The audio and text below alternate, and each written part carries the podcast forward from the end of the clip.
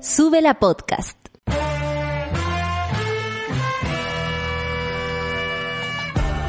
Cuando despiertas en otra sintonía, ves las cosas que otros no ven. Si a veces sientes que estás viviendo en Mordor, o como diría mi abuelita, te sientes como chancho en misa, este es tu lugar. Bienvenido al grupo de contención más diverso de la historia. Para ser parte, solo debes escuchar al resto, participar a tu manera, reír fuerte y comprometerte a buscar más misioneros para esta comunidad. Agarra tu taza y sírvete un buen café con nata, que ya está aquí nuestra guía espiritual, Natalia Valdebenito. ¡Qué seria en el comercial! Esa fue la última vez que salí y me venté con gente. La última vez. Porque fueron las fotografías que nos hicimos todos para nuestras presentaciones y, fotitos de Sube la Radio. Ustedes saben, este aparato eh, eh, político. Santiago, 18 grados. Quiero saludar a la monada con un fuerte abrazo, por supuesto, a la monada que le está poniendo el hombro, que ha tenido que salir a trabajar, que tal vez todo el tiempo lo han hecho, pero igual los pensamos, eh, queremos que se cuiden y que se super cuiden, que hagan todo lo posible para cuidarse de la manera que más los haga sentir cómodos y seguras, seguras y segures. Santiago, 18 grados, como decía, despejado, pero para el parecer con ese solcito que solo calienta donde tú te pones, ¿ah? Que no sirve para mucho. Copiapó 18 grados, mira, 18 grados igual, pero Copiapó distinto, otra cosa. Hoy a mí me viene una sed, las neuronas se me mueren solas de puro acordarme de mis vacaciones por allá. Despejado variando nubosidad parcial. Valparaíso 15 grados, tampoco vamos a decir a cuánto se le mueren las neuronas pensando en Valparaíso, hay que decirlo. Nubosidad parcial con vientos entre 25 y 40 kilómetros por hora. Atención, afírmense en Valpo. Concepción, a quien aprovecho de saludar, por supuesto, mi querida Patti. 13 grados, nubosidad parcial, con vientos entre 25 y 40 grados por hora, eh, 40 kilómetros por hora. Así que, Patti, afírmate. Isla de Pascua, 20 grados, cosa más rica, nubosidad parcial, ocasionalmente nublado y chubascos débiles. O sea, abollonado con un poco de lluvia, pero dudo que haga frío con esos ricos 20 grados. 9 con 5 minutos y bueno, París, ustedes saben, no, estoy, no estamos hablando de Hillary, de, de la niña esta, la, la chica París, no, estamos hablando del ministro. Destacó que positividad de PCR alcanza el 8% a nivel nacional y se mantiene al 7% en la región metropolitana. Esto como una buena noticia. El punto es que seguimos con más de 2.000 infectados y contagiados diariamente según los informes de los PCR. Imagínate cuánto PCR atrasado que anda por ahí. Así que hagan su cálculo personal. En las últimas 24 horas se reportaron 1.988 casos eh, nuevos de coronavirus y 62 personas fallecieron según el DEIS. Esto es muchísimo, sigue siendo mucho. No nos va a dejar de impactar, no nos va a dejar de doler. El mismo ministro de Salud dijo que, oye, oye, ¿qué pasa? Si otros países que tanto nos critican no hacen ni la mitad de exámenes que nosotros estamos haciendo nosotros, ¿cómo es la cosa? Bueno, la mm, necesidad de este gobierno de compararse con otros cuando van ganando, ¿ah? Porque cuando van perdiendo, eh, eh, omiten de inmediato las cifras. Eh, qué lástima porque la verdad es que no nos interesa compararnos con otros países si es que no es para hacer las cosas mejor. Creo que desde este punto de vista no sirve para nada esta comparación, no nos hace sentir ni siquiera orgullosos. A mí que me importa, ojalá todos los hermanos latinoamericanos tuviéramos la posibilidad de mejorar, de, mejorarnos bien, de ir al, al centro asistencial sin ningún problema. Y estoy hablando de Latinoamérica entera y no considero Estados Unidos porque bueno, ya lo considero, total hay gente allá también, así que América entera espero que esté bien cuidada. Amplían, esta en otra noticia, imputación a Hugo Bustamante, ustedes saben, el que habría sido indicado como el asesino de, de, eh, de Ámbar. A mí me, yo ayer la verdad quedé bastante fría, no pude evitar llorar y yo creo que eso le pasó a todos cuando empezamos a entender eh, los detalles de, de lo que pasó con Ámbar. Y bueno, en el caso de Hugo Bustamante se incluyen los delitos de violación, con femicidio e inhumación ilegal. Es horrible, eh, tanto que es, es imposible llegar a creerlo. Es algo muy, muy, muy, muy, no sé, pensé ayer profundamente en Ámbar y, espero que todos ustedes lo sigan haciendo, así en Ámbar como en todas las mujeres que se fueron sin justicia. Llevan 99 días. Aquí hablo de otra cosa que también nos duele el corazón. Cuatro presos mapuches en huelga de hambre son trasladados al hospital de Angol. Imagínense, después de 99 días de huelga es un poco complicado. Camioneros advierten con paro. Una quema más y vamos a reaccionar. Esto no es una advertencia, esto es una amenaza. Nada nuevo de los camioneros, ¿no? Bueno, y el señor Pérez dijo, está bien, que le parecía bien que vuelvan los trenes, quítenle el poder a los camioneros, basta, basta, basta con este poder además ya pedorro, que quedó en el pasado absolutamente de modé. Si este país se cree, o, o, por último, si en algún momento el presidente de la República pensó que esto era un oasis, el oasis empieza por cambiar los sistemas de cómo nos trasladamos. Y uno de esos es dejar los camiones de, a un lado, y no digo todo lo que significa el traslado de, eh, de lo que pasa con los camiones, porque me imagino que a, a distancias cortas, ¿por qué no? Pero ¿qué pasa con, con la peligrosidad también de los camiones en la carretera y con la posibilidad de tener un tren, por ejemplo, ya que tenemos en nuestro país que lo permite, un tren que, le, que en realidad nos permita sacar a los camioneros de este viaje. Grupo de 22 personas con lesiones oculares demanda al Estado y exigen indemnización. Esta noticia me pareció muy, muy, muy importante. Y bueno, y en otro ámbito y muy lejos de acá, todo el gobierno del, límite del Líbano dimite tras la explosión de Beirut. ¡Wow! Esa noticia está eh, bastante complicada y bueno, no es menor mirar hacia afuera para saber lo que ocurre por estos lados. ¿ah? No, no pensemos que estamos muy lejos. Hoy día cada vez el mundo se hace más pequeño y cada vez estamos más cerca, nos guste o no. Son las nueve con diez minutos y vamos a escuchar música con, porque para levantarse hay que tener coraje. Por supuesto que sí, Nati Peluso, para que se vayan con coraje a donde sea. Ustedes, para ustedes, bueno, esta canción es para ustedes. Café con Nata de mi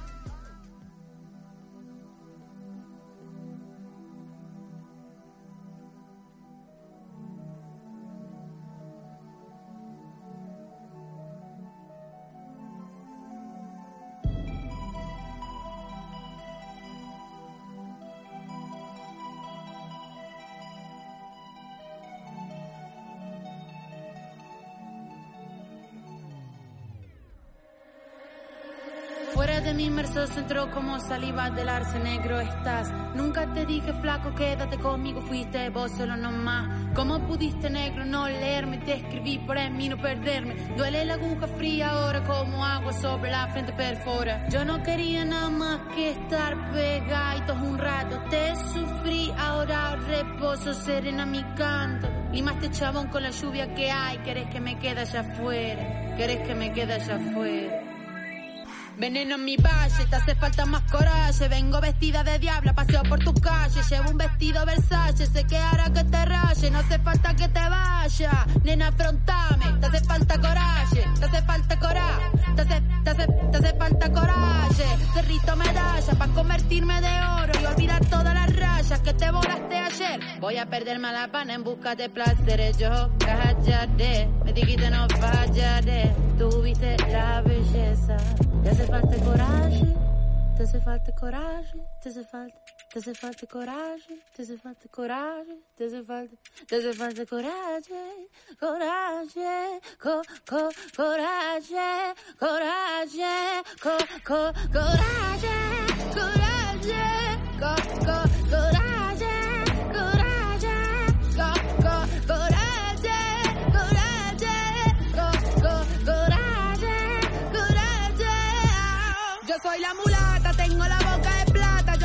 enamorada, te cantaba serenata, acordate que soy Natalia, reina de la vigilia, deja que te combata ya. Ah no, te hace falta coraje, te hace, te hace, te hace falta coraje. Mi catarata que tu cerebro hidrata y vos porque te asustaste, acaso no te come a beso, acaso no te llena el vaso, acaso no deberías perder el miedo vos mismo para evitar el fracaso, eh. Te hace falta coraje, te hace, te hace, te hace falta coraje.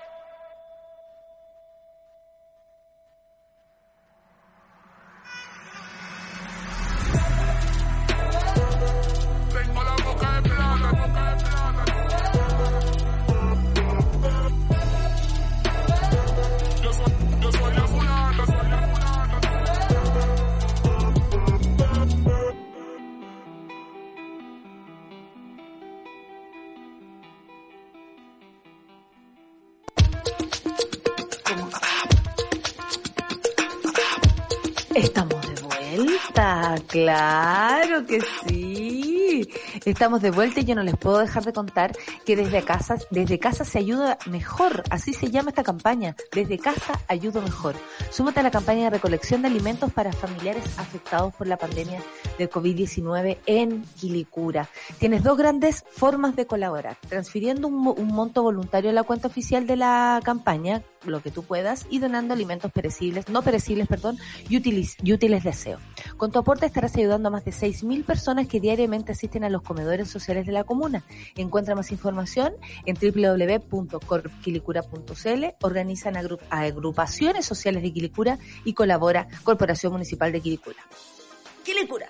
Eh, ¿viste? Siempre termino así porque es como ya, no, no, hay jingle, pero hay grito de guerra. Oye, Solcita, bienvenida. Me estabas contando eh, eh, noticias del ambiente. Te quiero hacer cariñito en la cabecita, en la cabecita. mira, mira, mira, déjate, déjate, déjate.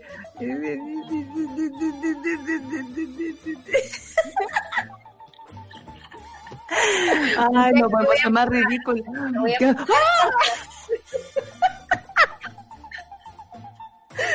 Dios. Ya me voy a hacer pa. Un día te voy a pasar algo, así como por cuando ejemplo. empieza a callampear mucho, cuando empieza a callampear mucho, la sol me hace pa. y yo tengo que reaccionar. Oye, bienvenida Solcita con este, Ay, eh, finalmente esta dupla de humor que hemos armado ya a esta altura, porque No, no sea otra, que el mundo está como, oh my gosh. el mundo es y será una porquería, ya lo sé. Ya lo sé. Eh, en el 2000, oye, y sé. en el, Y en el 2000 también. y en el 2020 también. Oye, y sobre todo en nuestro país. Eh, pasemos rápido por esto porque hay tantas noticias que, eh, por supuesto que vamos a hablar de coronavirus. Ustedes saben, como les contaba en los, en los titulares, el ministro París destaca positividad. PCR alcanza el 8% a nivel nacional y se mantiene al 7% en la región metropolitana. Eso es alto, igual si nos consideramos que Chile no es, Santiago no es Chile, pues hija. En las últimas 24 horas se reportan 1988 casos nuevos, muchísimo, según mi parecer, y 62 personas fallecidas, muchas y mucho dolor también. En la mañana de ayer, como siempre, eh, ahí los tres juntos, ¿no? Eh, los, los Avengers Poto, eh, en conjunto con el subsecretario. subsecretario Pobre Charlie. Estaba Paula tomando café. Le explotó la azucarita. Eh, Paula Daza y, y el te gallo, por el Arturo Zúñiga. A esta altura uno ya, ¿sabéis? Los Este veteranos. He visto más a esta gente que a mis propios padres, no lo puedo creer. Bueno, no, no, no, no, no quiero estar ahí. No, porque si no, no va a dar pena, no va a dar mucha pena. ¿Qué significa esto, Solcita, que la positividad alcance el 8% y en la región metropolitana el 7% versus los números que nos dan, versus los números que faltan? Eh, significa que se elige qué datos dar, digamos, para eh, dar el, el reporte y el informe, ¿no? Eh, la positividad sigue siendo alta, es más cercana, yo te diría, al 10% que al 5% de lo que se habla, digamos, en la OMS, que un 5%. No te hagáis, no te hagáis. Claro, un 5% significa que un contagiado de coronavirus contagia una persona, ojalá menos, ¿cachai? En, en- en el, entre el 8 y el 10, donde estamos nosotros, eh, una persona contagiada contagia dos o tres personas en el camino. Ese es un gran problema, eh, sobre todo por la trazabilidad mañosa que tenemos, porque no es completa. Yo hoy día escuchaba al alcalde de Rancagua y reconocí también esos gestos eh, despóticos, podría decirle los alcaldes de, de la sexta, ¿no? A ver, cuéntame, Y- ¿por qué lo dices así? Porque a lo mejor a la gente de regiones le hace sentido lo que tú estás diciendo. Llegó hablando el tiro como en este tonito de patrón de fondo, ¿cachai? De que vi- la gente, obvio que salió en masa, si llevamos no sé cuántos días encerrados, o sea, ¿qué esperáis, cachai? Le decía al periodista, básicamente. Lo cual sí tiene razón, pero el tono en realidad siempre es el que me molesta. Y se metió al tiro a hablar de que el domingo vio a un montón de gente comprando plasma. Filas de gente comprando plasma, Y tú sabes. con los plasmas. ¿Qué les Pero- importa en qué nos gastamos la plata? De verdad. O sea, ¿Sabes lo que pasa?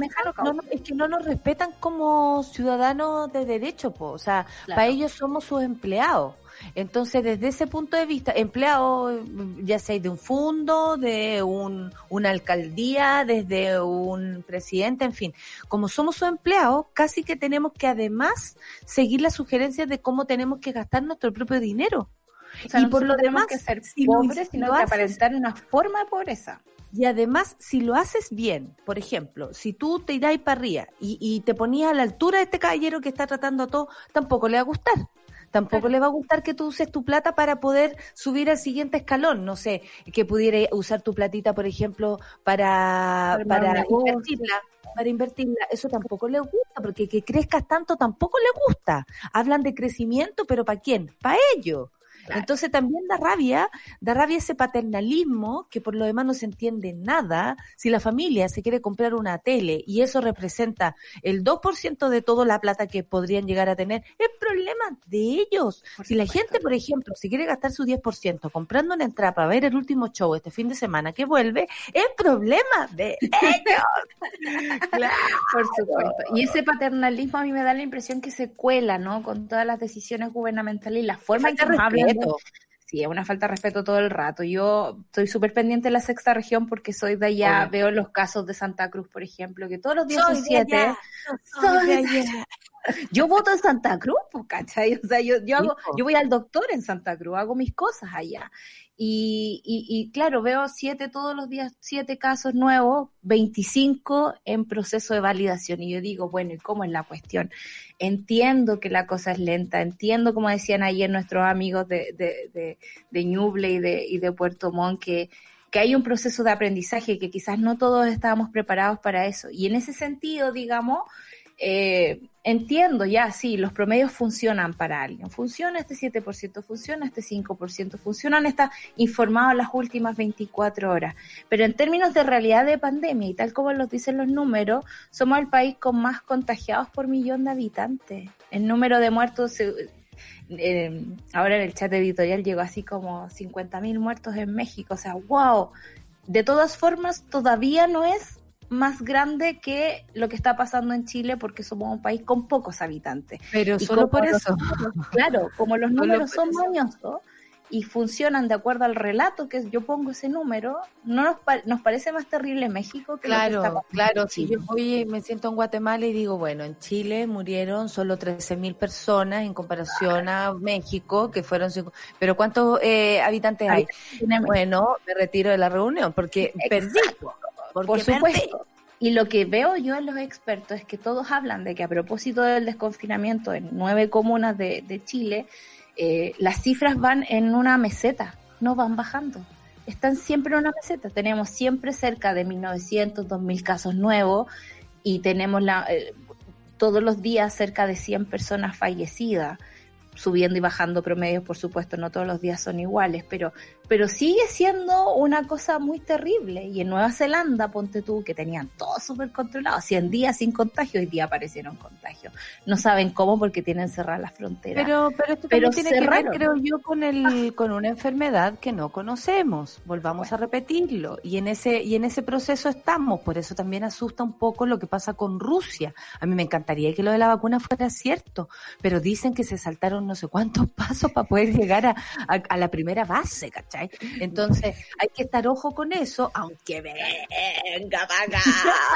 Oh. Démela, démela, démela. Si me, me, he comido cada cosa, ¿qué me va a importar? Oye, eh, vamos a la noticia también a propósito de esta comparación con otros países que tú hiciste, que diste a entender. Otros países que tanto nos critican, quién nos está pescando, si eh, de pronto en, en, Argentina se ríen de nosotros, pero esta gente preocupada del vecino. Mire, la wea chilena en todo caso, de andar como no, que a mí la vecina me dijo, no, pero es que a mí me dijeron, ¿qué te importa? Vive tu vida. Bueno, otros países que tanto nos critican, ¿ah? Nos hacen ni, no hacen ni la mitad de los exámenes que estamos haciendo nosotros. Esto dijo el ministro París y claro, como dice la Sol, no tiene ninguna relación la comparación a otros países porque la cantidad de habitantes, eh, el servicio público, cómo funciona, eh, en, eh, por ejemplo, el mismo Boris Johnson que que fue uno de los primeros Corona Famous de, de esta situación, él eh, se fue a atender a un hospital público. Eso aquí jamás pasaría. O sea, estamos hablando de puros sistemas distintos de países que viven de formas distintas y acceden a su, a su salud de manera distinta también. Entonces, nos estamos comparando con gente que no es como nosotros no, no, no, no viven como nosotros, no tiene que ver. Y por lo demás, si a este caballero, a París o al gobierno de Chile, porque me imagino que esto también tiene que ver con una lectura que hace el gobierno, le molesta que hablen de nosotros, puta, sorry, somos el peor país del mundo. Yo ayer con una amiga argentina que vive en, en, en Estados Unidos, no, no, no es mi amiga, la amiga, la amiga, estamos hablando de una amiga eh, eh, comediante. De hecho, un día la podríamos tener a ella aquí invitada, sería maravilloso, es una argentina genial. Bueno, ella vive en Miami y me decía, eh, ¿cómo está, Che? Y la weá quería conversar algunas cosas. Le dije, bien, pues aquí en el peor país del mundo. ¿Qué? ¿Peor que Argentina? ¿Peor que Argentina me vas a decir? Y yo le dije, creo que en esta pasada sí. Me dijo, esperemos a fin de año.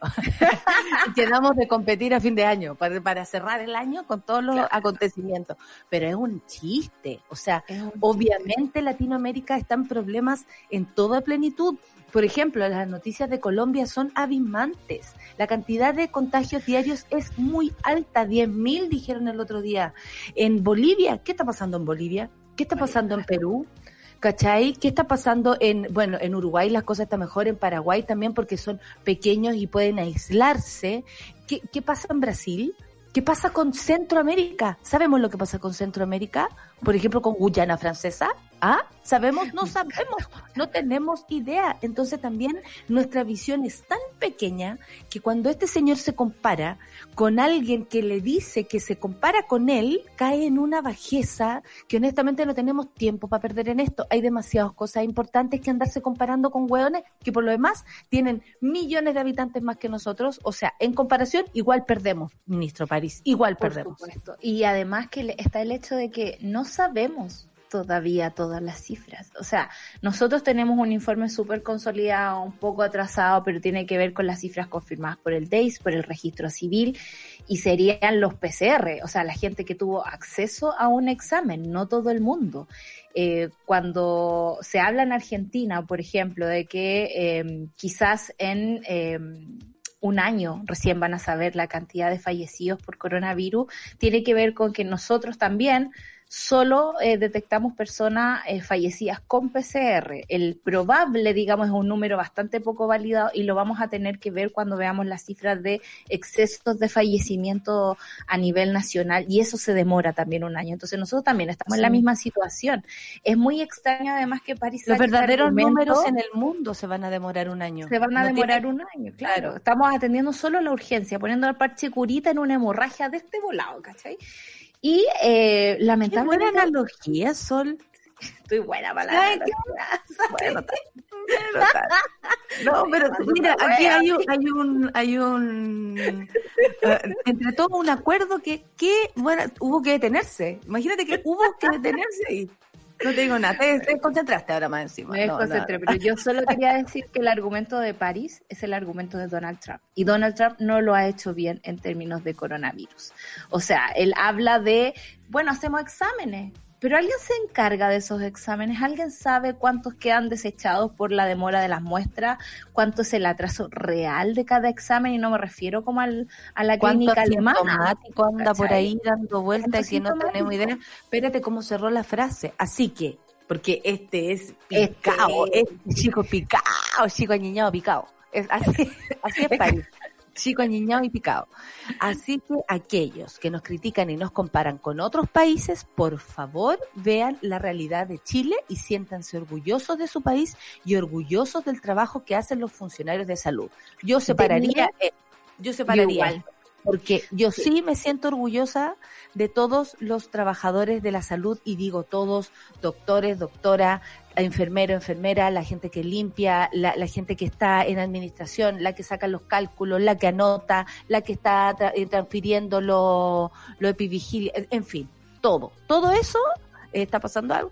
Todo eso, yo, yo por supuesto que sí, pero una otra cosa es sentirse orgullosa de, la, de cómo lo han hecho. Y yo creo que aquí, por más que hablen, por más que se hagan publicidad a sí mismos, no pueden evitar caer en los errores que sí han caído. La cantidad de muertos, según la cantidad de, de personas que somos en este país, es muy alta la cantidad de personas que está contagiada y se contagia día a día es alta y sigue siendo alta. Y la trazabilidad no es tal, porque si no, tendríamos nosotros, por último, en este minúsculo grupo, algo que contar. Pero ninguno de nosotros ha, ha sido trazado, ni siquiera por que ha estado cerca. Yo, que estuve cerca de una persona que estuvo con COVID, nadie nos pescó. Ni siquiera pudimos conseguir, y te lo digo en serio, por el doctor que atendió a esta persona, una mm, una, orden. una, una orden para ir a sacarnos un examen. ¿Por qué? Porque no, porque cuántos tan, cuántos cerca estuvieron. No, no, pero, eh, pero, ¿cachayo, no? Entonces es tan relativo todo como lo están haciendo que honestamente no da para hablar de este modo. No, no. crean, por favor no creamos y cuídense. Y hay que cuidarse de este lenguaje también que es como, es súper engañoso en términos de, de comunicación. Charlie como Charlie está adorado con las cosas Charlie que están pasando en esta pantalla. Súper es lo que le llega a la gente, ¿ah? pero aquí hemos cambiado. El que dice retorno es el que llega a la gente. Ese, ese. Pero ese Charlie está como 20 veces. Claro. Bueno, Oye, Sol, di, dime Sol, para concluir solo, el tema. Solo quería decir que nos están tratando de chantajear con que cualquier eh, crítica error. al gobierno tiene que ver con que estamos criticando a los trabajadores de la salud, que sabemos se han deslomado haciendo lo que han hecho, se han, eh, eh, ya están cansados de tener turnos agobiantes, que se han tenido que cuidar ellos mismos y gritar para que les lleguen implementos de seguridad. Entonces, cuando uno le dice al ministro, ¿sabe qué no lo estamos haciendo tan bien? No estoy hablando del personal médico y usted no me venga a dar, a a poner la culpa encima, decir, estoy muy orgulloso de los trabajadores de la salud, me enojo mucho cuando se meten con ellos, como no me estoy metiendo con ellos, me estoy metiendo con usted. Ellos Porque están usted, trabajando sin descanso. Sin descanso. Y usted le está preparando un rebrote para que sigan no descansando. Y eso es lo, lo, molesto de toda esta situación, porque en realidad lo están usando en términos comunicacionales. Y nosotros como ciudadanos activos, eh, tenemos que estar atentos a ese tipo de movimientos también. Exacto. ¿Y sabéis qué? Esto es un escándalo. Esto es simplemente un escándalo. Y yo te lo digo. Esta va dedicada a todas las escandalosas, a todas las gritonas, a todas quienes les gusta el huevo y a los escandalosos también. Y escandaloses, ¿para qué decir? Ah? A los que nos gusta el escándalo. Esta canción me dedicaba a las mamitas, por supuesto. Canción de mamita esta mañana porque sabemos que hasta ahora también muchas y muchos nos escuchan con sus madres. Entonces no nos podemos, no, no nos podemos hacer los lesos ante eso. Tenemos mucho que comentar, por eso ahora nos vamos a escuchar a Rafael con Escándalo. Café con Natenzuela.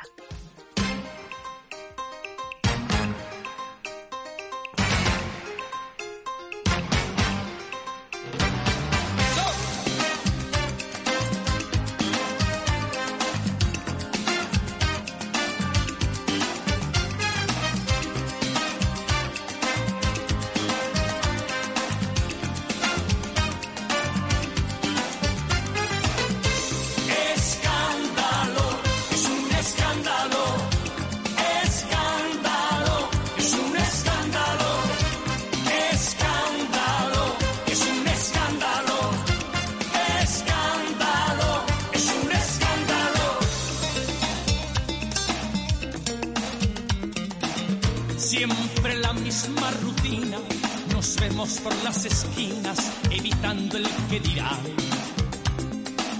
Mi cuerpo no se acostumbra a este amor entre penumbras, que es más fuerte que un volcán. Escondidos de la luna, no se puede continuar. Por desgracia o por fortuna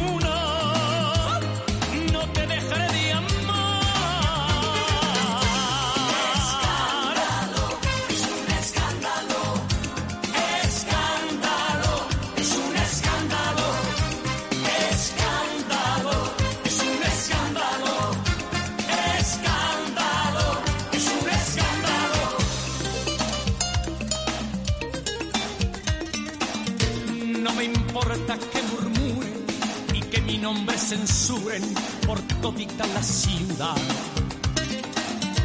Ahora no hay quien me detenga, aunque no pare la lengua de la alta sociedad. Este río desbordado no se puede controlar. Si lo nuestro es un pecado,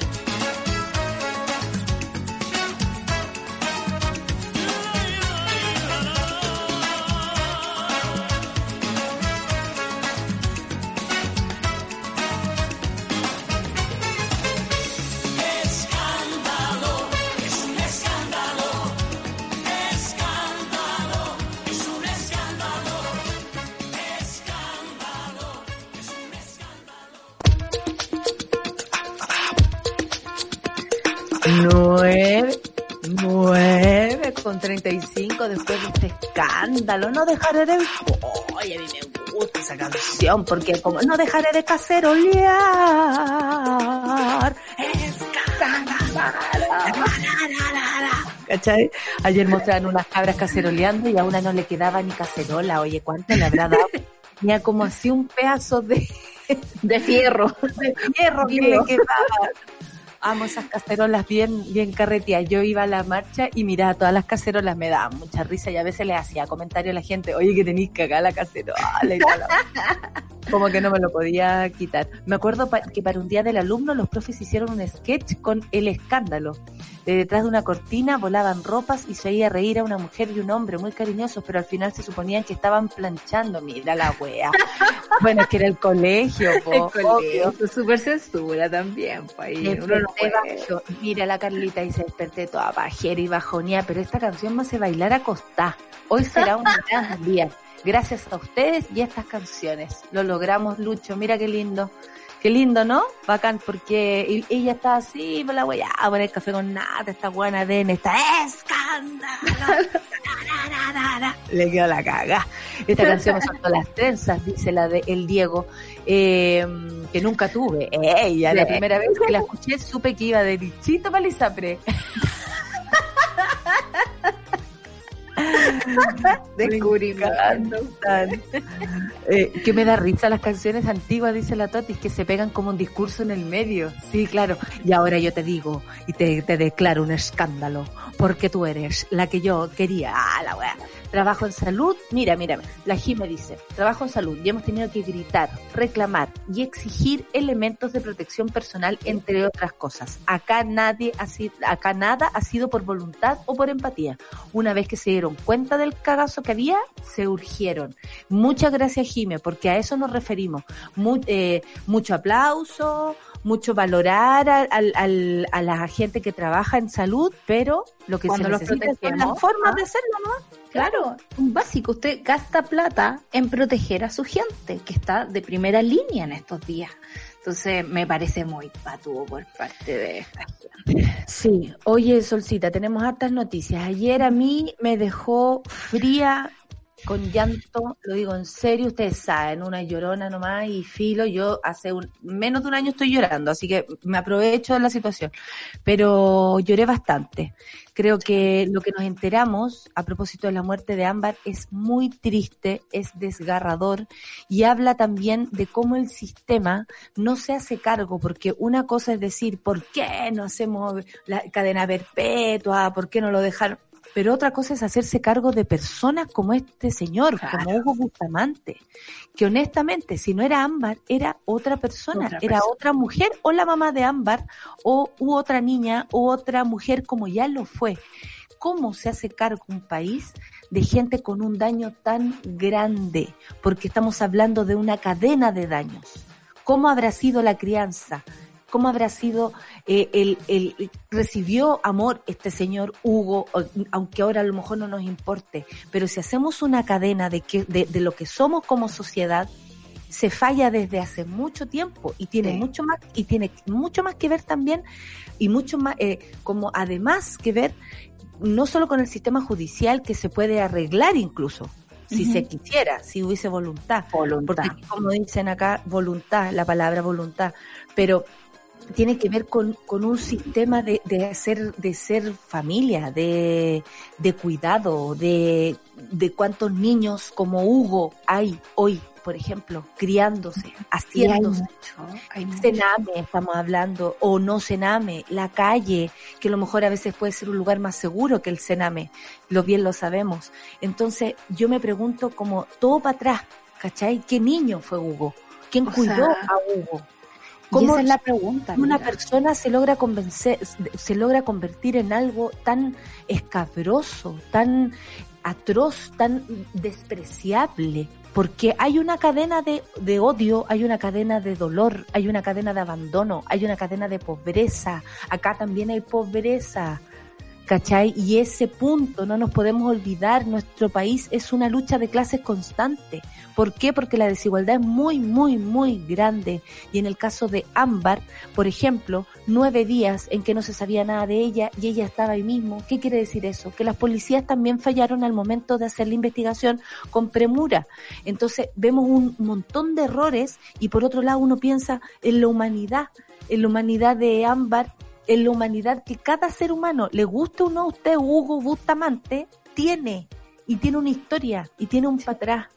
Entonces, a, a mí por lo menos me queda la cagada en la cabeza y ayer con todo lo que nos enteramos, eh, como dice acá la fiscal regional de Valparaíso, Claudia Perivasi, Perivancic, indicó en el transcurso de la audiencia el caso de la muerte de Ámbar Cornejo, que la imputación, por supuesto, en contra de Hugo Bustamante será por los delitos de violación, por, con femicidio e inhumanación ilegal.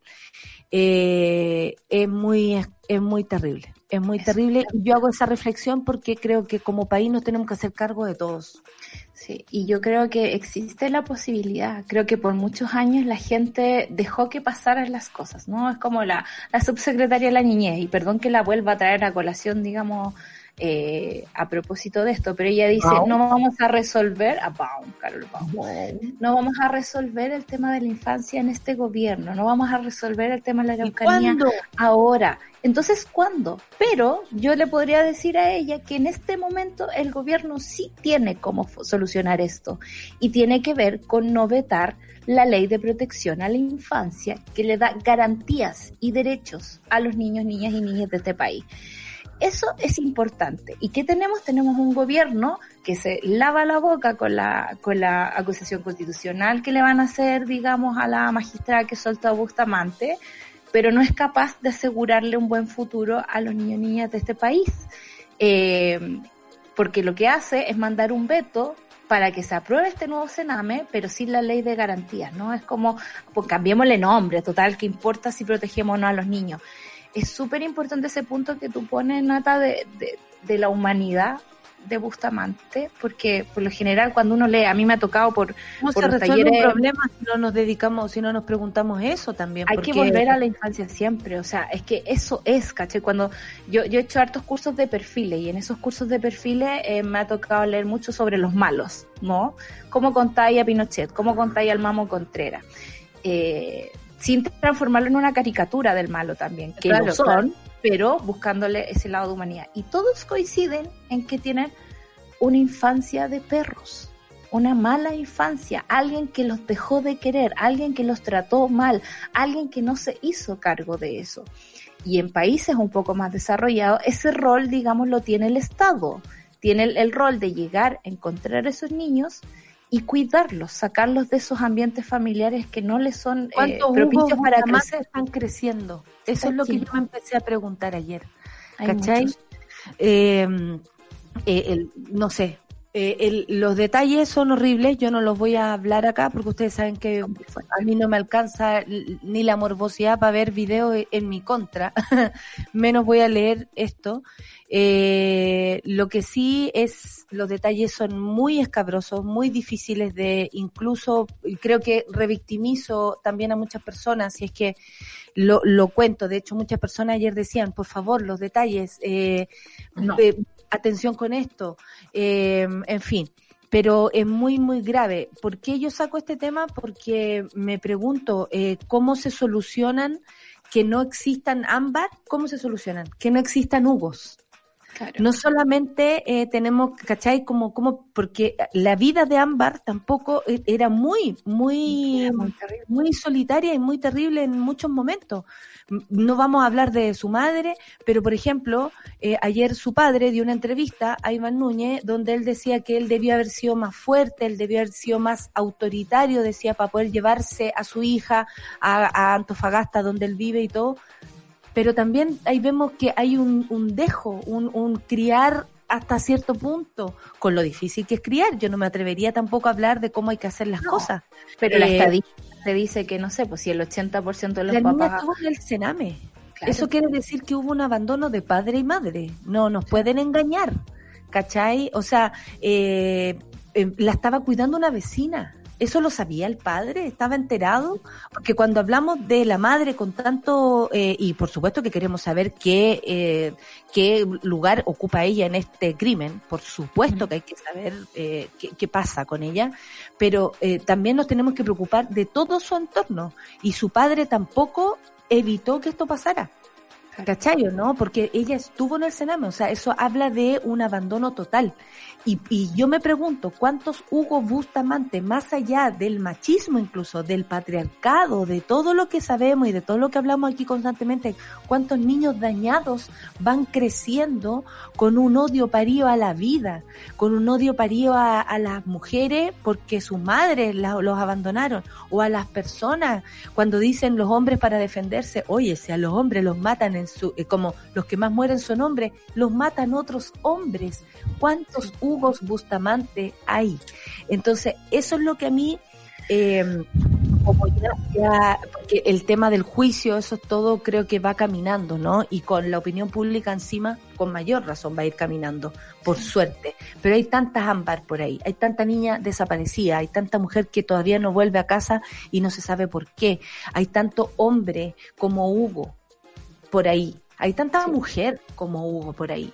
Y, y tenemos que hablar de eso para, para irnos al tema central, ¿no? Que tiene que ver con una nueva constitución que proteja por derecho la niñez en este país, si ni siquiera nos sirven los derechos internacionales, ni mundiales, ni generales de los derechos del niño para defenderlos aquí, ¿cachai? no no? sirve si no hay voluntad de aplicarlos. ¿Cachai? O sea, es bueno sí firmarlo. Eh, la Convención de la Niñez en Chile se firmó hace un montón de rato, pero si tú no lo llevas a la Cámara de Diputados y así el reglamento y la bajada del asunto, eh, es letra muerta. Es letra muerta. Tiene que ver también con todo ponte tú, estos estatutos que se han firmado de protección a la mujer, pero tenía un montón de diputados hablando cabeza a pescado después de que las mujeres poco más que nos exponemos a la violencia. Eh, hay una, y a mí me da la impresión, ¿Por qué, por qué Claro. ella? ¿Por qué ella? Siempre porque ella. A mí me da la impresión de que, de que hay como un- una relación violenta entre los chilenos, hay una que, que, que se basa en el daño y por lo mismo quizás ese daño también es estructural y nos damos cuenta que podemos mejorar las cosas. Existen casas de acogida para hombres violentos, no sé si psicópatas como en el caso de, de, de Bustamante, pero, pero existe forma de restaurar cierta humanidad en aquellos que están quebrados. Probablemente no podemos solucionarlo todo y eso es claro.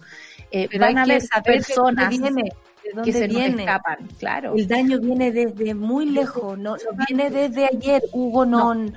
No, no, se le ocurrió ese mismo día. Hugo venía haciendo esto de antes y es una persona eh, con mucha maldad en su corazón y eso tiene razones. Y yo no me lo pregunto por él porque sienta compasión por él. No tengo ningún tipo de compasión por, y ustedes lo saben, por Claro. ninguna persona que le haga daño a una mujer voy a tener compasión.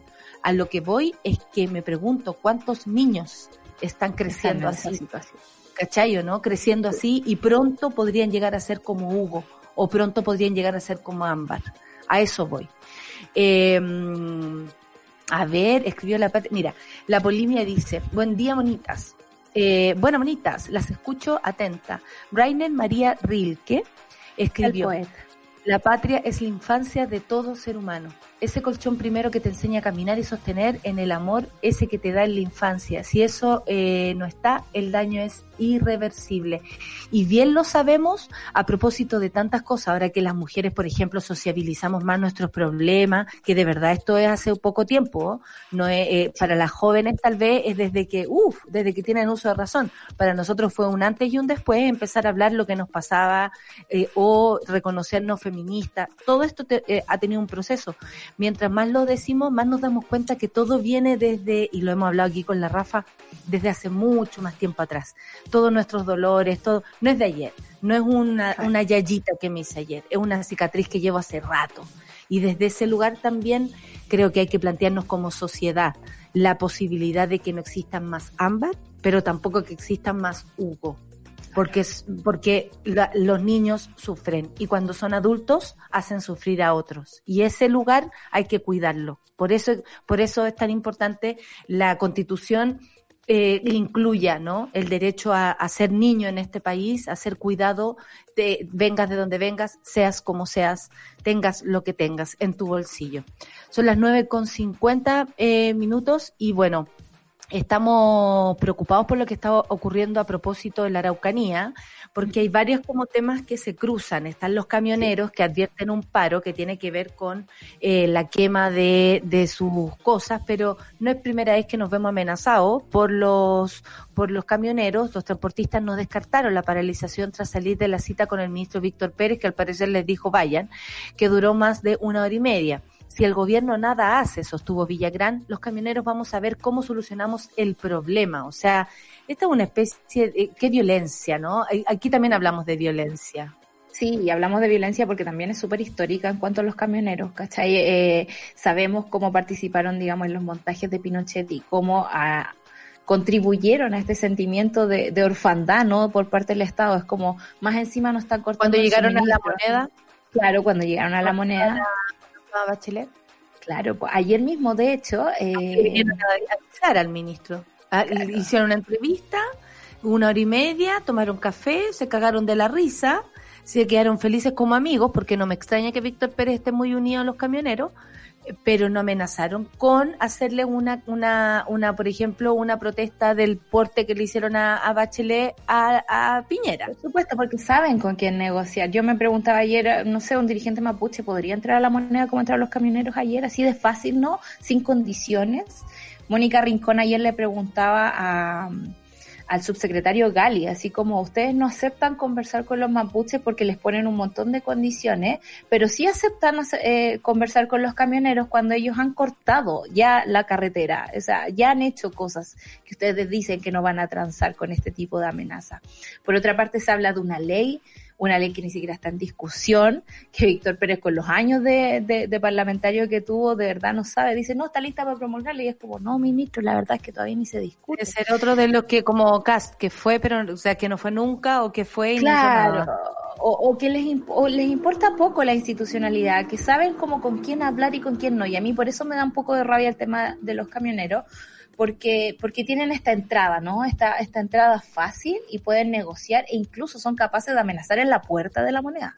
Mira, en la puerta el, de la moneda. A propósito, a propósito de lo que tú dices, de esa diferencia, el huerquén Rodrigo Curipán acusó que existe desigualdad de trato para, para, los camioneros y los huelguistas mapuches y sostuvo, si el gobierno hubiera tenido la disposición de abordarla desde antes, probablemente no hubiera habido ni siquiera una huelga. El trato es completamente distinto. Cada vez que depende cada vez que depende mucho quién va a pedir el diálogo. En este momento entendemos que la Federación de Camioneros lo que está haciendo también es usando la fuerza para poder conseguir una audiencia con el gobierno, pero el gobierno inmediatamente accede a ellos. Sin embargo, cuando nosotros usamos la huelga de hambre, se nos acusa de violentistas.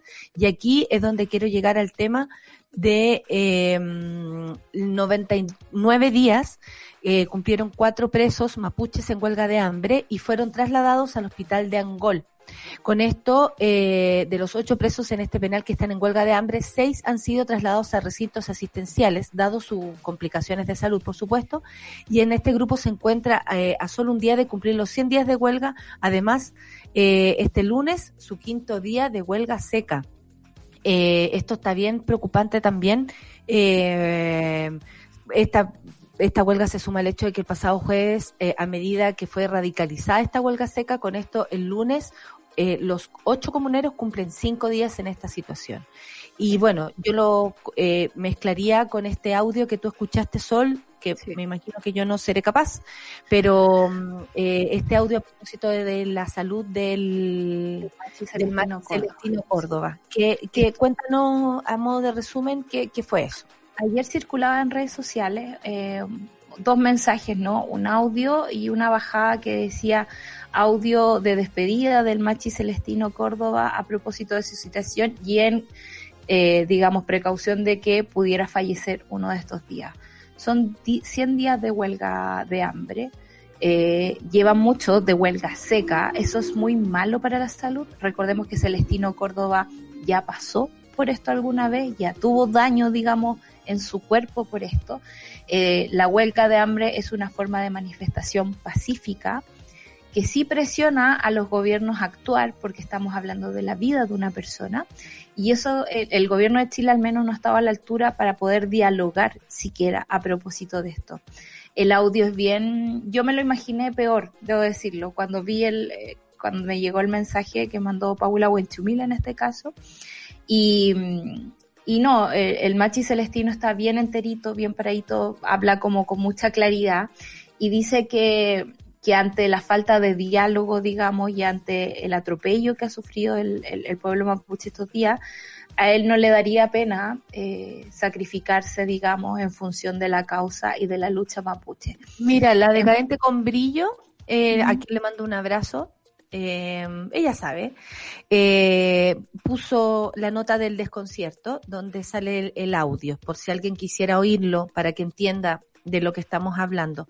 Y como dice ella, pues el Machi Celestino hoy empieza huelga seca en, el absoluto mutismo del gobierno, el, gobierno no se ha referido a esto en ningún momento.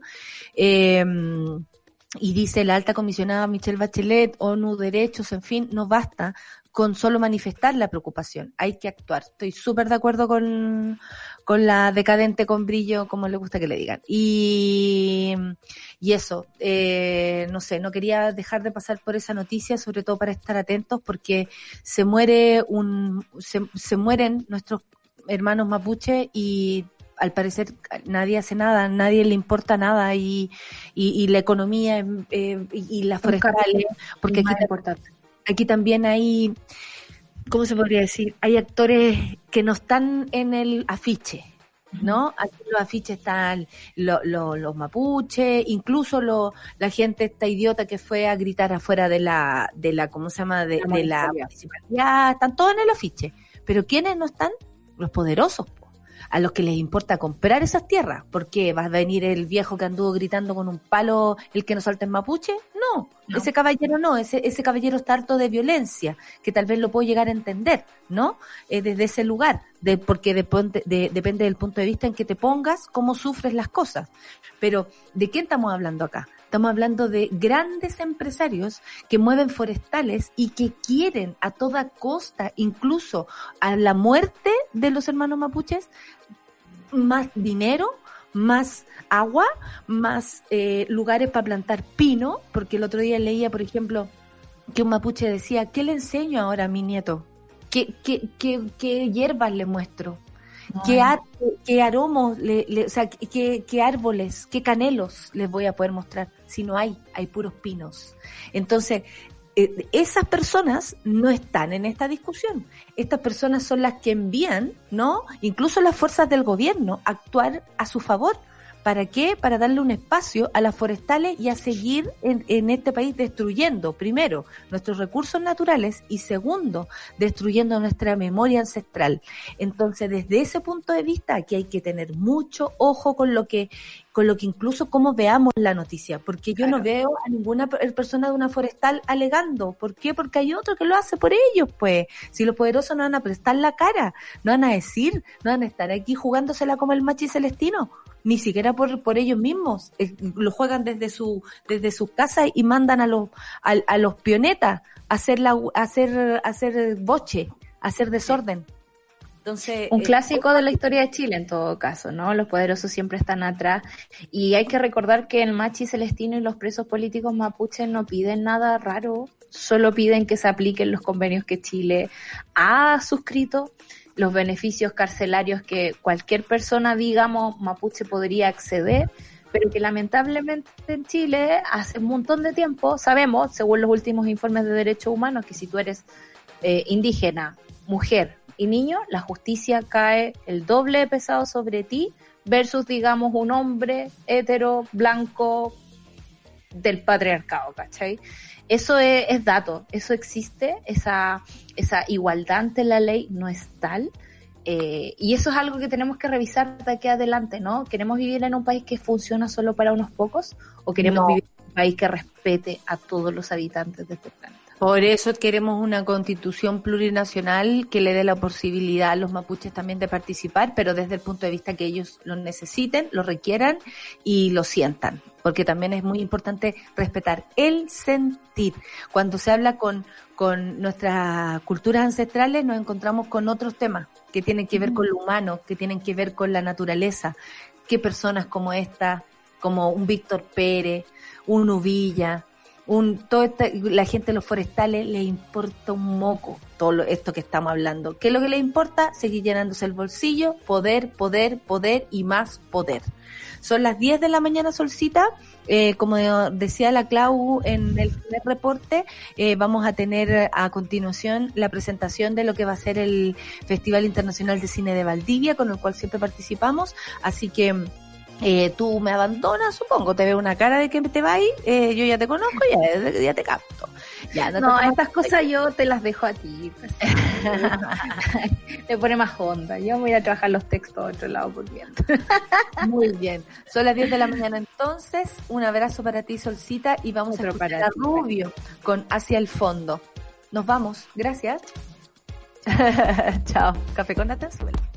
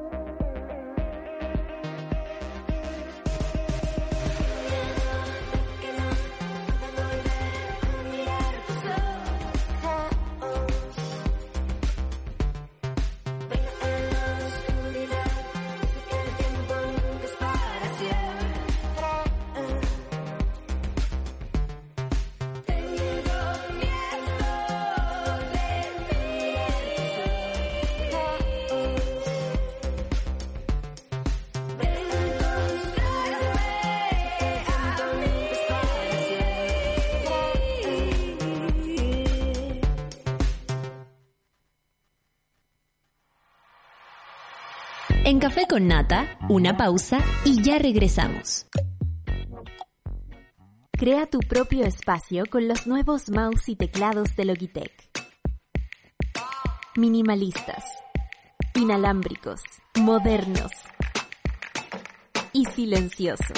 Encuéntralos en spdigital.cl. Escudo Ámbar es una cerveza diferente a las demás. Su cuerpo es robusto, con carácter. Tiene un color cobizo que la hace distinta. Y malta caramelo para un sabor tostado único.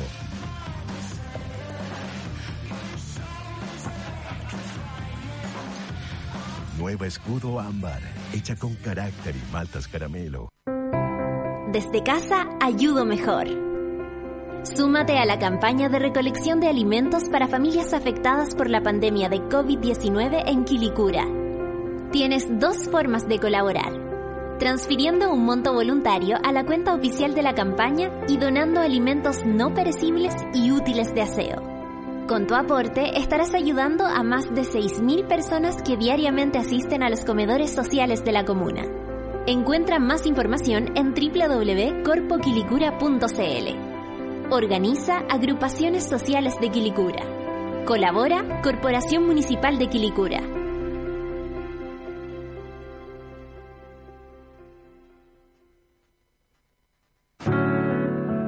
Súmate a Sube la Club. Sé parte de nuestra comunidad de socios porque hoy, más que nunca, necesitamos periodismo independiente y medios que te informen y acompañen. Entra a subela.cl slash club y ayúdanos a construir un nuevo medio para un nuevo Chile. Te estamos esperando.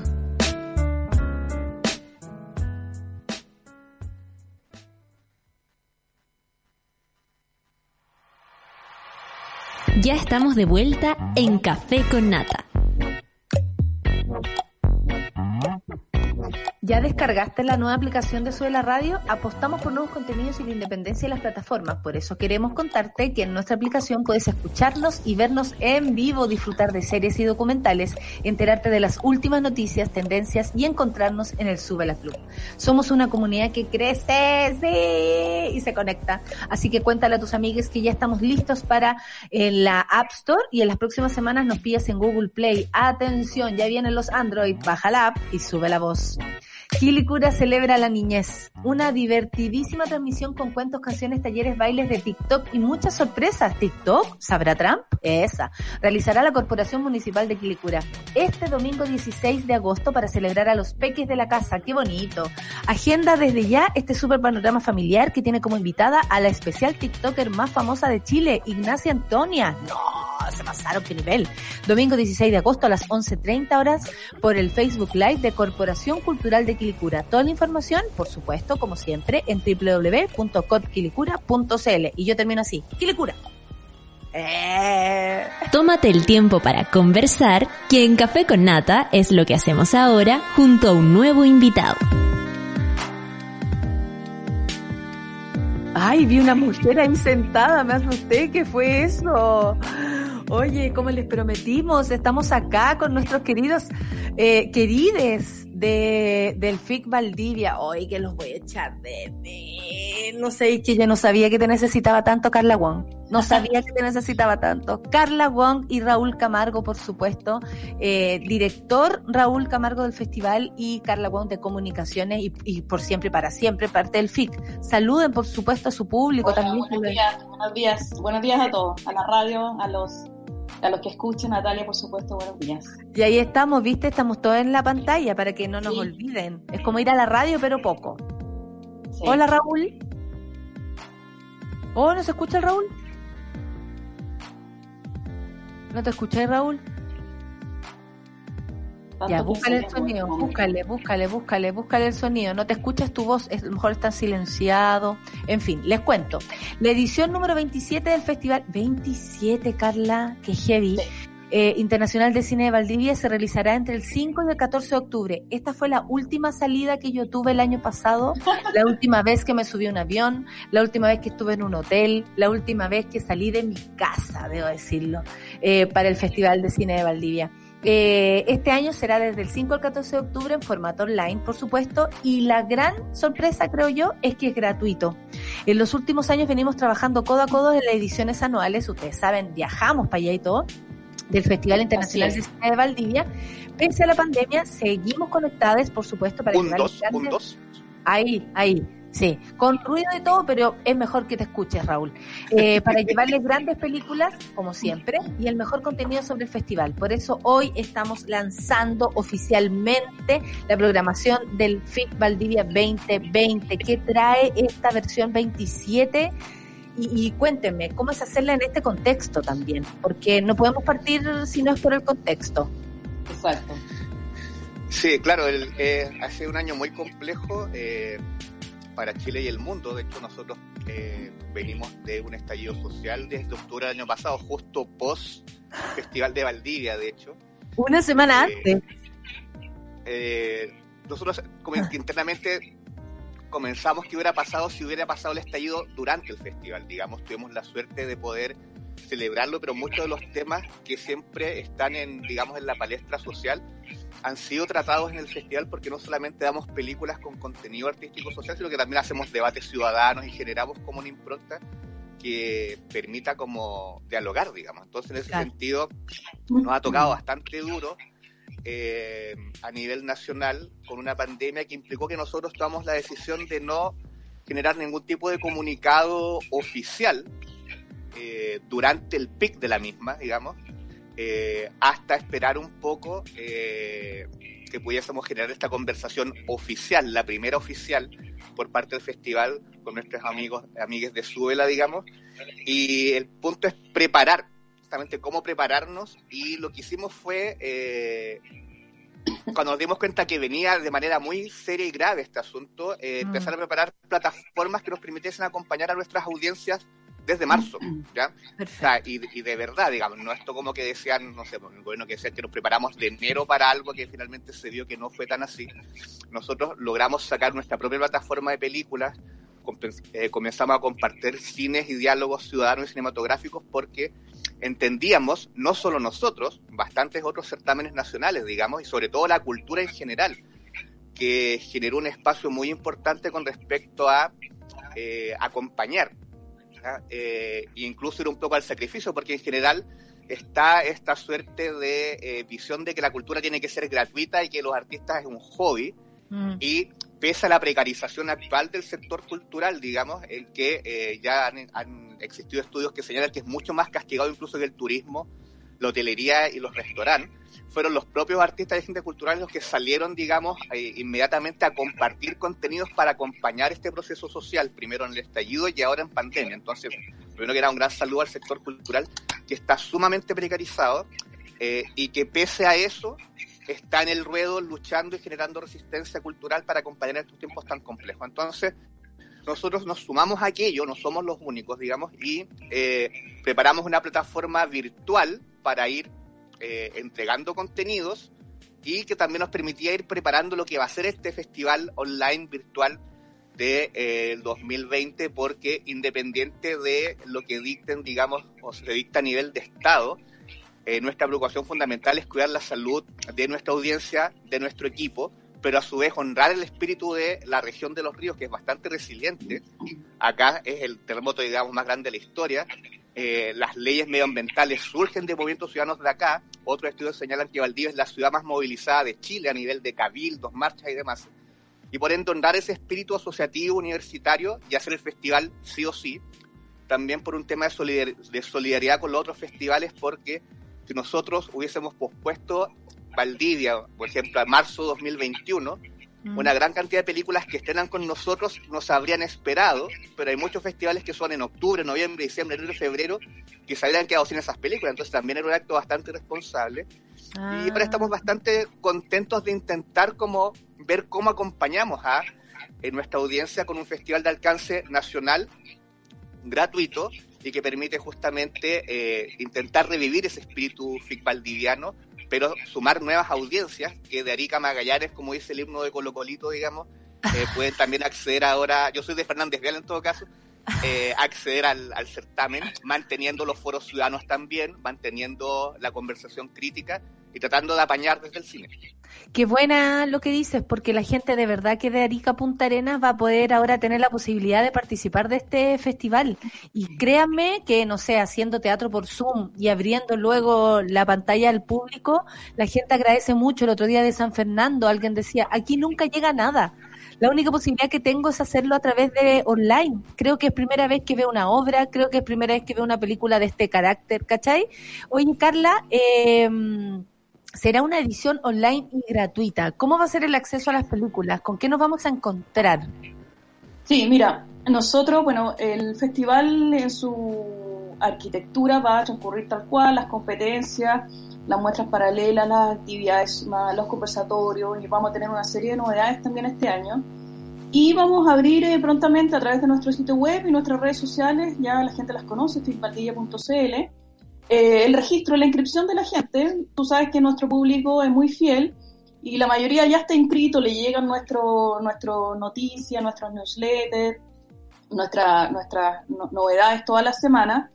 Y para quienes no, no hayan tenido la, la, la, posibilidad de viajar a Valdivia, de hacer el proceso de registro y tener sus credenciales, vamos a abrir eh, prontamente nuestra, el proceso de acreditación de registro gratuito en la página de manera que la gente ya pueda estar eh, lista para con su usuario clave después entrar a ver eh, las películas a través de la, de la plataforma online que vamos a, que vamos a disponer. Eh, el proceso es simple de registro y también como en, otros festivales, digamos, tú entras, vas, vamos a ir disponiendo las películas de acuerdo a la programación, vamos a ir como de 10 días este año, no 7, vamos a hacer un poquito más larga la edición del festival precisamente porque es online. Y eh, a medida que las películas se vayan, se vayan liberando en los horarios establecidos, la gente va a poder ir entrando y, y viéndolas hasta agotar los cupos de las salas, digamos, las salas virtuales que funcionan de la misma manera que las salas de, del festival que tenemos en, que tenemos en la ciudad. Es un proceso simple de acreditación, gratuito, eh, como bien dice, eh, y que vamos a abrir ese periodo, un, un, periodo largo de, de, registro para que la gente no se olvide y esté toda lista con su clave y su contraseña para después poder entrar a, ver las películas. No hay clave única, no hay que hacer fila, nada. No, hay nada. no necesitas el 10% porque es gratuito, o sea, absolutamente fluido. Oye, revisemos la apertura, porque habrán dos obras muy importantes. Bueno, yo debo decir que cada vez que voy al Festival de Valdivia me entero de lo que va a pasar como en el año en el cine, sobre todo en el cine chileno y a uno lo deja así como, uh, ya la vi, ah, ya la vi, ah, ya sé de lo que se trata. Fui un conversatorio, lo pasé, el el año pasado de verdad que lo disfruté muchísimo porque asistí a muchas cosas, entonces me lo disfruté como a concho.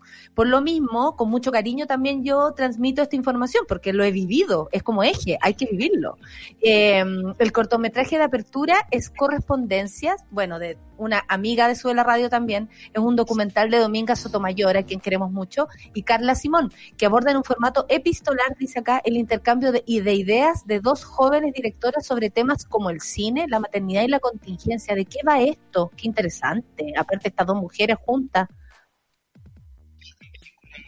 En general, uno, o sea, cuando estamos viendo qué vamos a hacer eh, como festival, porque en la medida que avanzaba el tiempo iban cambiando los planes, digamos, primero era un festival mitad presencial, mitad online, después fue como online con eh, réplicas, y ahí vamos mutando, pero también tenía que haber un correlato con las películas, digamos.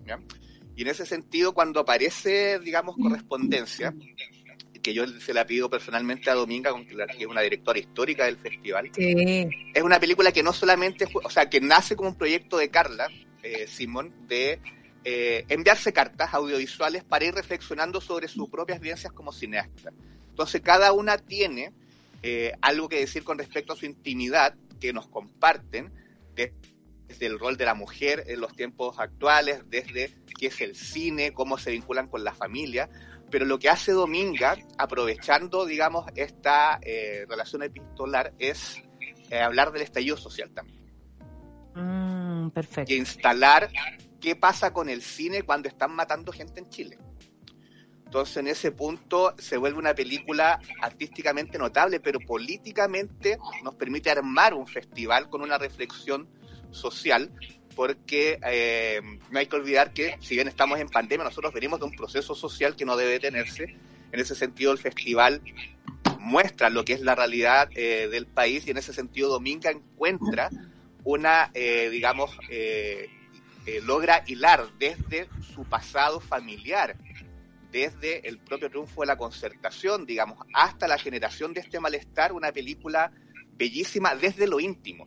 Efectivamente, lo íntimo se vuelve político y en ese sentido fue como, bueno, esta es la película, eh, nosotros siempre vemos un cortometraje y un largometraje, abriendo esta película es lo que nos permite justamente generar el hito de no olvidar lo que está sucediendo en Chile y del poder del cine de generar desde distintas ópticas, digamos, un reflejo de eh, la sociedad o incluso adelantarse a estos procesos. Entonces, es una película bellísima, de muy corta duración, que Dominga tuvo, con Carla tuvieron muy a bien como cedernos para la apertura, eh, que va a tener su, por ende su función inaugural el lunes 5 de octubre.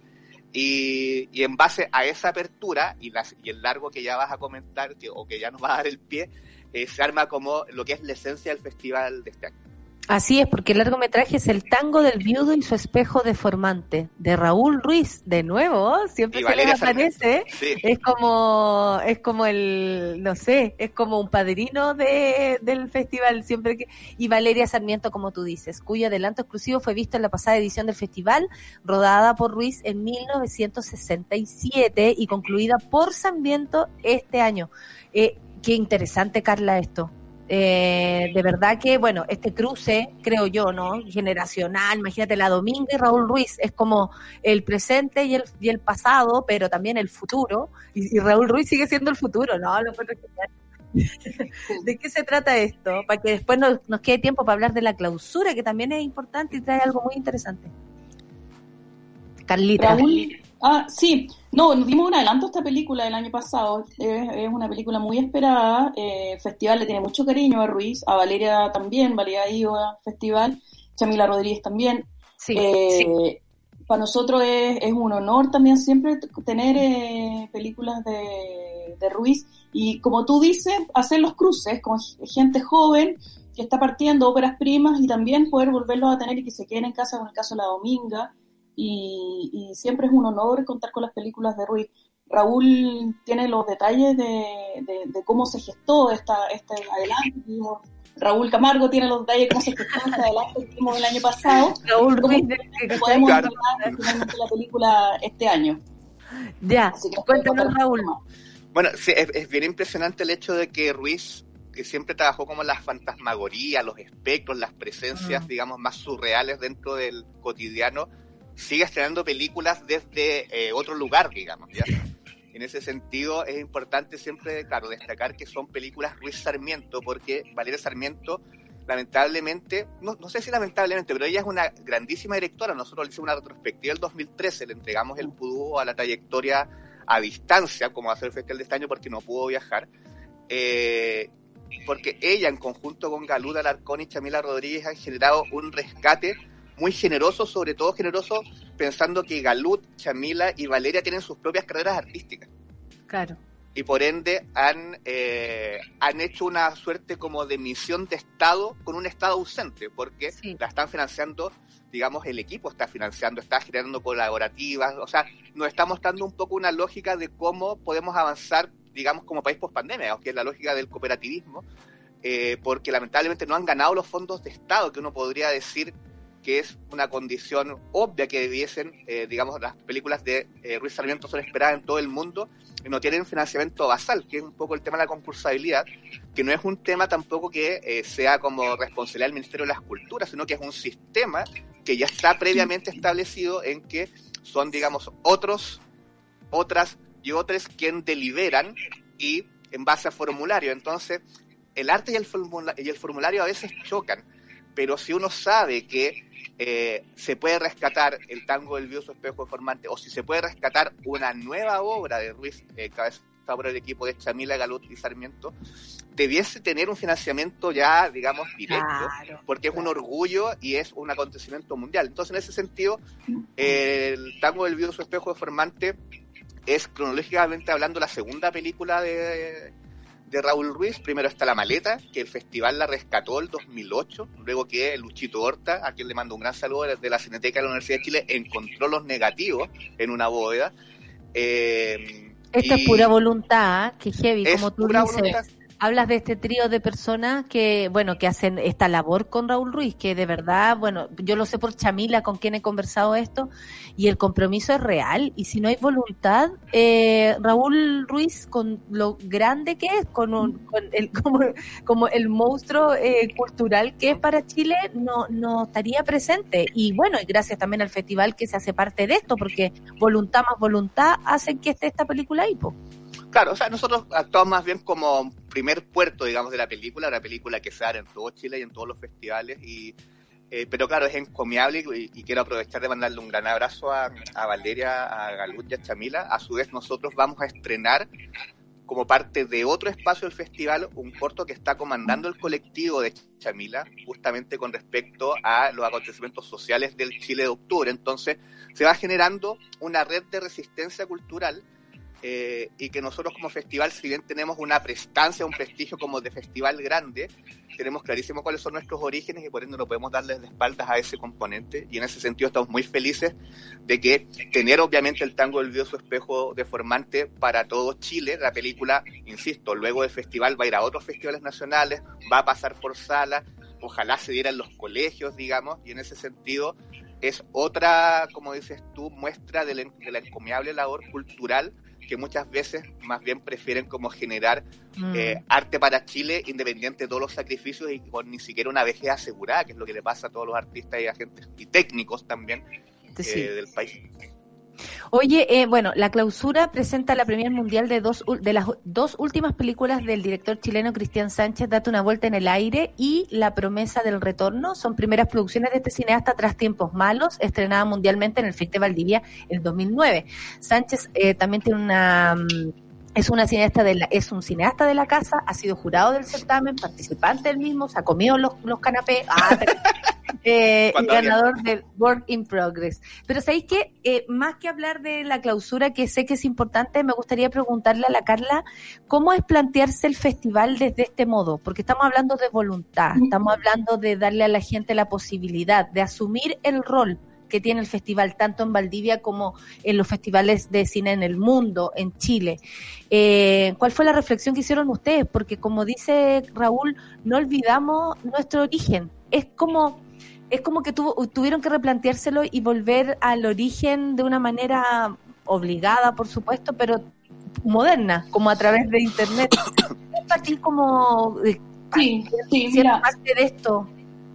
La reflexión que hicimos nosotros tiene que ver con, eh, con finalmente el festival se debe a su público, ¿no? Entonces, eh, ¿de qué manera seguir eh, acompañando y seguir eh, dialogando y seguir enriqueciéndonos con el público si es que ya no lo vamos a tener, digamos, eh, presencialmente? Entonces, más allá de los desafíos como técnicos, que efectivamente para nosotros son súper importantes porque queremos transmitir un festival, eh, eh, como siempre, muy profesional, con, la, con la mejor calidad técnica, replicar, la, la gente que ha ido a Valdivia conoce un poco la calidad de, de exhibición que tenemos, replicar un poco eso en las plataformas digitales, pero además buscar la manera de eh, poder vincularnos y poder estar ahí presentes con el público. Entonces, además de la- la- las competencias, además de toda la programación cinematográfica, digamos, que vamos a poder ver y disponer, vamos a tener también muchos conversatorios, vamos a tener actividades en vivo, entre comillas, eh, con di- diálogos con la gente, de manera a no perder esa experiencia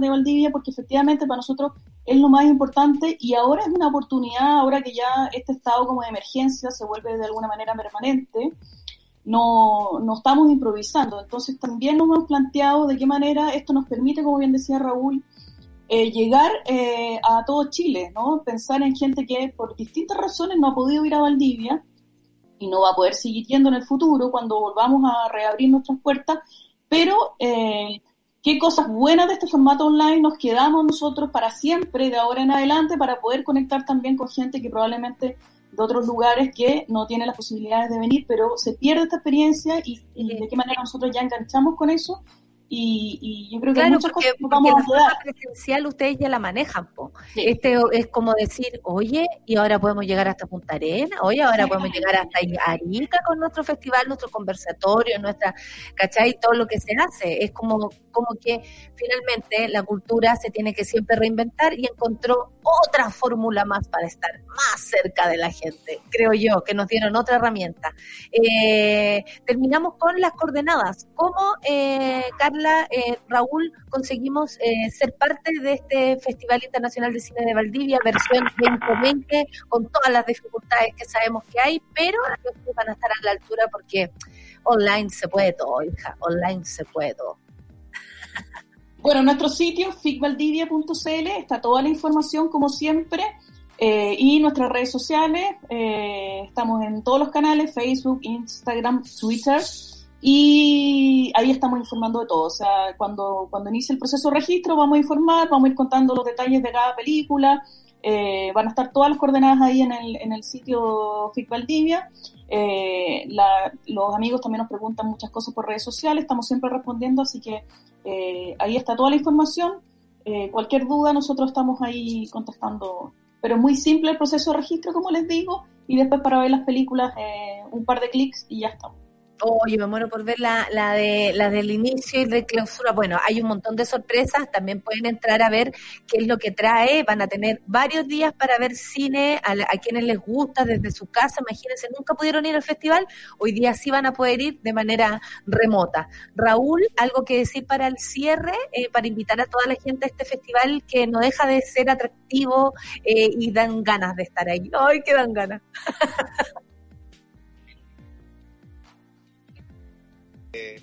Este es el primer anuncio de programación y de cómo vamos a hacer el festival, que es un formato online. El cierre con Cristian Sánchez es un programa doble, o sea, son dos películas en estreno mundial, es un gran regalo también para todo Chile. Es un cineasta de culto que de hecho fue eh, estudiante de Raúl Ruiz y sigue un poco su senda, pero con su propia personalidad. Es Perfecto. autor de películas de culto como justamente El Zapato Chino, que es quizás la más conocida, y también es un gran regalo en ese sentido y eh, que la audiencia se quede tranquila justamente porque al ser online va a estar toda la información alojada en la página. Este es el primer anuncio de programación. Vamos a ir, digamos, en las próximas semanas generando otros hitos comunicacionales al respecto y que el festival se siga haciendo con cariño, que hay una plataforma que es playficvaldía.cl donde hay películas patrimoniales chilenas, digamos, que pueden permitir acompañar y que sigan viendo los otros festivales. Acaban de ser FemCine, se viene Sanfix, se viene Frontera Sur, eh, Ficviñas, Fidox, Valdivia, es decir, eh, hay una muy linda labor de la muestra de cine y video indígena durante todo el año también, entonces yo creo que los festivales han generado ese deber de acompañar y entendieron rápidamente que su labor era acompañar a la audiencia más que estar recibiendo, que es lo habitual, entonces también un gran saludo a los festivales de Chile y que quede bonito nomás y eh, muchas gracias por la invitación. No, le recordamos entonces a todos, además de entrar a la página del FIC Valdivia, tienen que recordar que desde el 5 al 14 de octubre vamos a estar, como dice Diego, eh, Raúl, eh, a- aumentando la información para que se vayan enganchando, pero ya sabemos con qué empieza y con qué termina y con eso, principio y final, está listo el chiste, pues tenemos hasta el remate aquí. Eh, maravilloso. Carla, un abrazo, qué gusto verte. Gracias. Eh, Raúl también, un gusto. Saludos ahí a la casa, a todos, a todas, a todes y que les vaya muy bien y vamos a estar, ¿ah? vamos a estar atentos Sí, y yo estoy atenta a lo que me, ustedes saben, Sí, pues, no lo que me pidan, pues, obvio, ahí estoy yo. Muchas gracias, Gracias. Festival Internacional de Cine de Valdivia, los queremos mucho. Chao, Muchas a gracias. también. Oye, eh, 10 con 32 y bueno, a mí me encanta el Festival de Cine de Valdivia, pero también me encanta que la, la cultura junto a la voluntad, que es heavy, siempre la voluntad con, con todo es lo que hace posible que la- las cosas lleguen a su puerto. Espero que la monada lo entienda desde ese punto de vista y lo valore también, tanto como nosotros.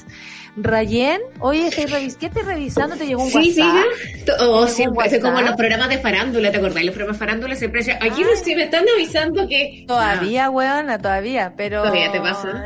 Sí, No. todavía sucede. Mí, mire, me están avisando que la Rayen está recibiendo una llamada desde su palco. No. Cuéntame, ¿cómo estás? ¿Qué traes por hoy día? Ve- veo ahí a Diego, cuéntame. Sí, ¿Qué pasa vamos a estar hoy? conversando con Diego Navarrete, que eh, basado en su experiencia, además de ser abogado, por cierto, y sus estudios, vamos a analizar desde otras perspectivas más amplias también lo que ha pasado en torno al caso de Ámbar. Ayer estuvimos hablando en parte de lo que significa la sensación de desprotección en la que estamos habitualmente las mujeres, lamentablemente en nuestro país, y los alcances o la falta de ellos en el sistema judicial, principalmente en lo que tiene que ver con la legislación. El otro día, hablando con Jaime Baza, justamente hacíamos referencia a la diferencia que hay en nuestra ley donde pareciera que muchas veces hay delitos penalizados de manera más grave cuando son contra la propiedad privada, pero cuando pasa con el cuerpo de una mujer las cosas se ponen distintas.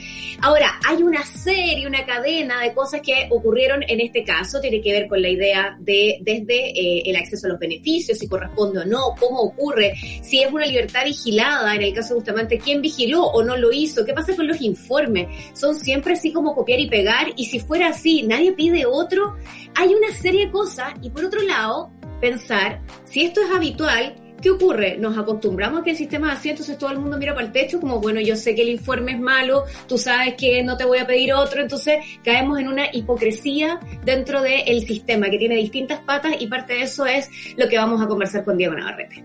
Perfecto, entonces nosotros también partimos, eh, y hablamos hoy día de esto y sobre todo de la cadena, ¿no? De la cadena Sí, que significa el abandono, en la cadena de la pobreza, Protección. que habla desde Mm. incluso de Hugo, de la vida de- Sí. del niño Hugo en adelante. Exacto. O sea, porque eh, la pregunta también podría llegar a ser cuántas ámbar, ámbar hay, hubo, y van a ver, y cuántos Hugo ¿Cuántos hubo? hay. Claro. Entonces, desde ese punto de vista, creo que tenemos que como sociedad y como Estado hacernos cargo de todos, de todes. Todos son importantes, nos gusten o no nos gusten.